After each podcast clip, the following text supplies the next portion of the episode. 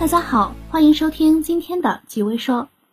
七月二十七日，紫光国微发布关于董事长辞职的公告。刁时京先生因工作需要，决定辞去公司董事长职务。辞去公司董事长职务后，将继续担任公司董事、薪酬与考核委员会委员等职务。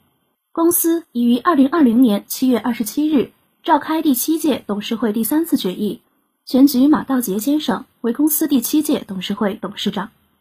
杰威网表示，刁总未来要全职在长存工作了。在合肥这片崭新的沃土之上，所有集成电路企业都与这座城市形成了良好的呼应。集群滋养着个体，个体强大着集群。以晶合集成为例，这家立志成为面板驱动芯片代工领域市占率全球第一的公司，为合肥注入了存储器以外的晶圆代工力量。同时，在合肥产业链不断完善之后，晶合集成正加速实现自身的远大目标。在极微网看来，晶合要上市会遇到和厦门联鑫一样的问题。据极微网不完全统计，截至七月二十四日，今年共有五十三家 A 股半导体及手机产业链企业已经发布定增预案，拟合计募集资金约一千四百二十二点五四亿元。定增募资企业包括三安光电、文泰科技、兆易创新。通富微电、紫光股份、蓝思科技、深天马、欧菲光等，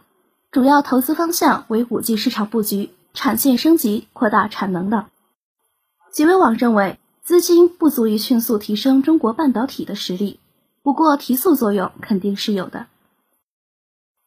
在经历了一次又一次的生死劫之后，二零二零年或许是特斯拉迎来盈利拐点的一年。这一年，特斯拉进驻中国上海。打造出全球成本最低的 Model 3，市场端对以特斯拉为代表的造车新势力开始有积极的反应，而消费者对新能源智能汽车的接受度和需求正在被激活。在极微网看来，特斯拉对传统汽车的颠覆绝对不仅仅是电池的颠覆，进驻中国这个巨大的汽车市场，对自动驾驶的普及也是意义深远。未来汽车电气化、智能化，为汽车电子带来新的机遇。据日经亚洲评论报道，伯恩斯坦研究公司的资深科技分析师 Mark Lee 表示，单纯从技术角度看，英特尔落后于台积电一到两年，而若还考虑在提高产量和供应足够产品以进行有效竞争方面的能力，前者至少要落后两年。极微网表示，英特尔工艺落后台积电不是今年的事，只是英特尔一直不愿意承认，还总拿芯片密度比台积电好自我安慰。巨头被超越，总是到最后才自己认识到。英特尔此前宣布，即将推出的七纳米制程工艺遇到了一些问题，从而导致下一代芯片的上市时间延迟六个月，至少会推迟到二零二二年。